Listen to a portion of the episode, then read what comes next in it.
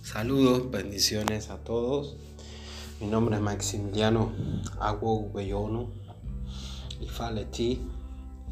Y ante todo, las gracias nuevamente a IFA World Conference por darme esta posibilidad de, hacer este, este pequeño audio a ustedes, este podcast. Y poder tocar el tema de hoy, que es el tema de, de la vestimenta, ¿sí? El tema de que quizás no se le presta atención, pero sí tiene su, su importancia dentro de nuestra, de nuestra tradición y de toda tradición sí, toda tradición, lo que es la vestimenta, tiene un lenguaje, tiene un código. ¿sí? Quizás esto se perdió en el, en el tradicional afrocubano.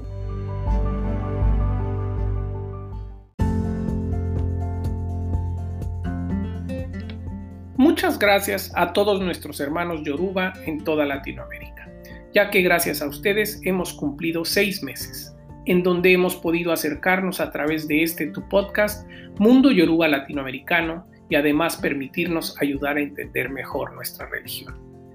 Ya son 26 episodios con más de 7.500 reproducciones y más de 1.500 escuchas en 30 países.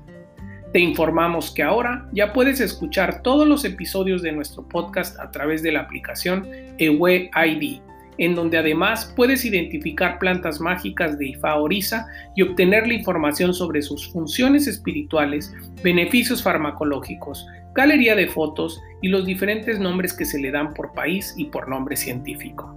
Descárgala ya en Play Store tecleando la palabra Ewe ID. E E. Hasta pronto. En el momento que se estableció de cierta forma eh, las condiciones se dieron para que se desarrolle eh, eh, el culto a los orillas y fa, no era el momento quizás más, más este, adecuado o el más este, ideal como para poder manifestarse en toda su plenitud, ¿no? Había que, que de cierta manera practicar este, esta religión, esta tradición, este culto, de una forma un poquito más en secreto, no, se podía manifestar.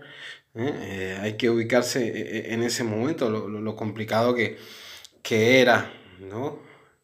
Y que sigue siendo, de cierta forma, ¿no? Pero bueno, ese es otro tema que, que también varía mucho en país, en país, la libertad de culto, ¿me entiendes? Entonces, claro, ellos no, no pudieron continuar de cierta forma usando su, su ropa típica. Aparte de eso que eh, en ese momento de la civilización, la humanidad eh, daba por entendido que había una cultura o una civilización por arriba de otra, que está en este caso sería la, la civilización europea, la cultura europea, me explico. Imagínense ustedes, este, cómo iba a andar con su, su traje típico, ¿entiendes? Cuando de una forma u otra también esto, esto era inyectado como forma de, de, de un estatus, de, estar bien, ¿no? Se, había mentalizado, se había impuesto como que vestir de camisa y corbata, ¿me entiendes? Eh, llevar pantalón de traje eh, eh, era un sinónimo de estatus, ¿no? Del estatus blanco en sí, ¿no? Independientemente que el Yoruba tenía su, su, su ropa, su, su ¿me entiendes? Y, y, las mujeres también tenían su, su vestido, ¿me entiendes? Su, que tenía su turbante, su gelé, y el hombre tenía su filá, me explico, Hay cosas que quedaron, el filá y el gelé, que venía a ser el turbante, el gelé, eh, quedaron más o, eh, dentro de lo que es eh, para practicar la, la, la, religión afrocubana, ¿no? dentro del, del ámbito social, me explico, y religioso. ¿no? a nivel ceremonial, eh, no así como una parte común de la indumentaria, ¿no? Esto fue una tradición que se perdió, se, fue, se perdió a, a, venir a estas tierras, ¿me entienden? Cuando se le impuso no tan solo una forma de vestir, sino también se le impuso una religión ajena al negro. Pero yo, ¿por qué hago esta introducción? Hago esta introducción porque eh, hoy en día estoy viendo que se está haciendo algo muy común, que las mujeres eh, estén usando el filá, el gorro del hombre, el típico gorro que vemos, ¿sí? que se llama filá, eh, lo están usando las mujeres. yo estoy viendo que ya es una tendencia tanto en México, en Colombia, en Venezuela, me explico, en Miami yo pensé que primero era a, nivel broma, pero no cada vez estoy viendo más fotografías y esto y otro, y que la mujer se lo pone eh, y lo usa para el día a día religioso. Esto no es así. ¿Sí?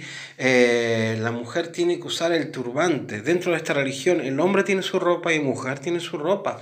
Y una de las cosas muy características es el gelé, el turbante que sí, de cierta forma, las viejas de antes, nuestros ancestros, las mujeres, usaban un pañuelo, me explico.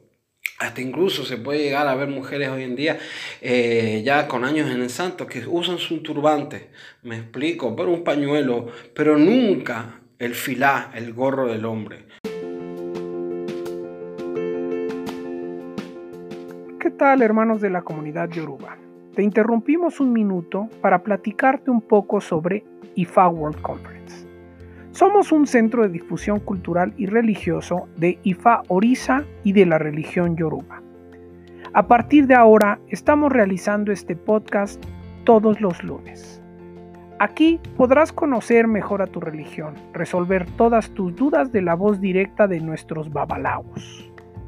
Aquí puedes hacer todas tus preguntas e inquietudes así como experiencias y consultas a través de nuestra página de Facebook IFA World Conference o visitándonos en nuestro sitio web en ifaworldconference.com.